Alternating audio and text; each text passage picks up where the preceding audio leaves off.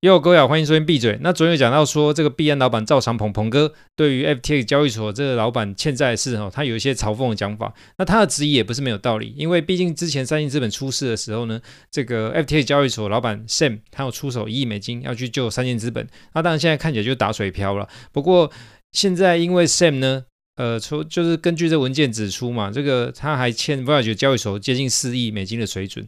那结果之前 v o y a g e 刚出事的时候，这个 Sam 他也没有吭声啊。那结果呢？呃，之后这个 Sam 就回应，就说哦，他很开心，这个有人想要帮助这个加密产业。那除非他假装的。然后呢，如果有不懂破产程序要怎么进行，最好问一下他们的法律团队，至少问清楚一点。那 Sam 他表示说哦，他也蛮愿意去告知的。那听起来就是两个大咖在吵架了，因为现在的 FTX 交易所呢，跟币安是全球前两大交易所了，那彼此业务很相近，要打架的机会是很大的。但是当年不是这样子，当年呢，呃，FTX 交易所其实是在二零一九年五月左右成立的，那那时候成立的估值呢，大概一亿美金左右。那在二零一九年年底，也就是只经过半年，这个币安呢就开始战略性投资 FTX 交易所。那那时候，FTX 交易所的估值就已经来到接近十亿美金。那去年二零二一年，在大牛市的加持下，那还有 FTX 它本身业务不断扩展嘛。那在去年六月的时候，FTX 的估值已经冲到一百八十亿美金了。也就是说呢，那时候，也就是在那个时候，这个币安宣布结束合作关系。所以这一年半来，币安投资呢赚了差不多十倍。那外面的传闻是说，赵长鹏这一笔应该是赚了接近十六亿美金。那刚分手的时候总是安静一点嘛，那过了一年到现在，那目前看起来是有一些竞争升温的状况。那严格来讲，吼，这个 FTX 交易所的衍生性商品是比较强，毕竟呢，Sam 是交易员出身，那鹏哥算是工程师出身的，那两个公司的文化其实也差很多。那这两家的业务不可能没有互相竞争啊。那现在是在熊市嘛，啊，整体的市场大饼就是开始在缩水的情况下，那里面的主要竞争者在吵架也很正常。那不过连大咖都在吵架哦，所以现在是真的相对比较混乱。那熊市就是这样子啊，就是业内有些真相比较容易浮出台面。那另外早上有个时早上时间哈，有一位 Twitter 的人士，那既然他来自 Twitter 的朋友，我们就叫他推友好了。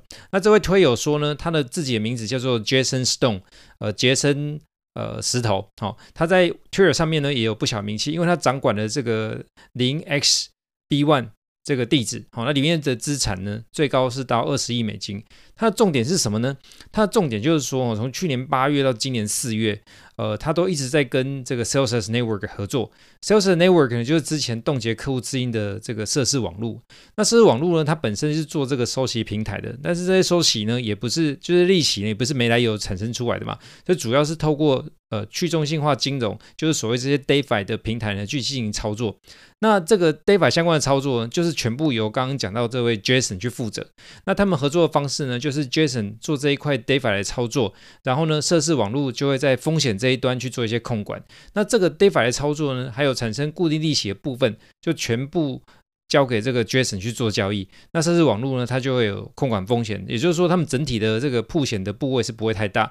这个感觉就像是说，呃，如果讲到台股啦，就像是有人同时去买零零五零的 ETF，然后呢，同时又去放空台指期的期货一样，也就是呢，这整体的铺险部位其实没那么大，至少不是像说单压一边的那一种大风险。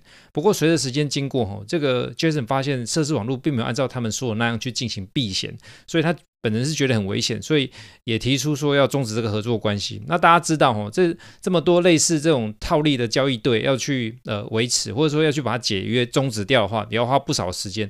结果处理下来，因为花了不少时间，结果有一些亏损。那涉事网络就生气啊，然后是指控这个 Jason 说，呃，这个 Jason 偷涉事网络钱。那不过 Jason 也抗议到说，就是因为。Sales Network 就涉事网络没有避险，所以才会有亏损的情况。那当然这是 Jason 写写的 Twitter 嘛，所以他总不能说自己是真的偷钱嘛。但是现在为什么 Jason 要出来讲这些呢？因为他也要跟这些设施网络去打官司了。然后呢，他还把这个官司文件贴给大家看。那希望大家呢对他的操作还有这个设施网络的所作所为呢有一些了解。那当然，一样，我们对这些 Twitter 的想法哈，其实都是要抱着纯理的角度去欣赏啦。那不过我觉得比较有趣的是哦，昨天这个 sale 这个 Network 呢，呃，昨天他不是说还的某个债主一亿五的这个债务吗？那结果他自己的那个代币就叫 Sale 也大涨不少啊。但是早上这个 Jason Stone 发了这个 Twitter 之后呢，这个代币的价格又跌了十几趴，现在是在零点七美金的水准。那我想讲就是说哈，以现在这些业内暴雷的情况啊，那这些收集平台要再修复到原来市场对他们的那种信心程度，应该是真的很不容易啦。那结果这样一来呢，会降低他们收取存款的规模还有速度，那接着呢，就是会影响到他们的经营能力。所以呢，在短期甚至中期，我真的不是很看好这些些呃收益平台状况，所以也一并给大家做个风险提醒。那就是可以的话，还是自己保管自己的呃的币喽。哦，先这样，呃，先先闭嘴，拜。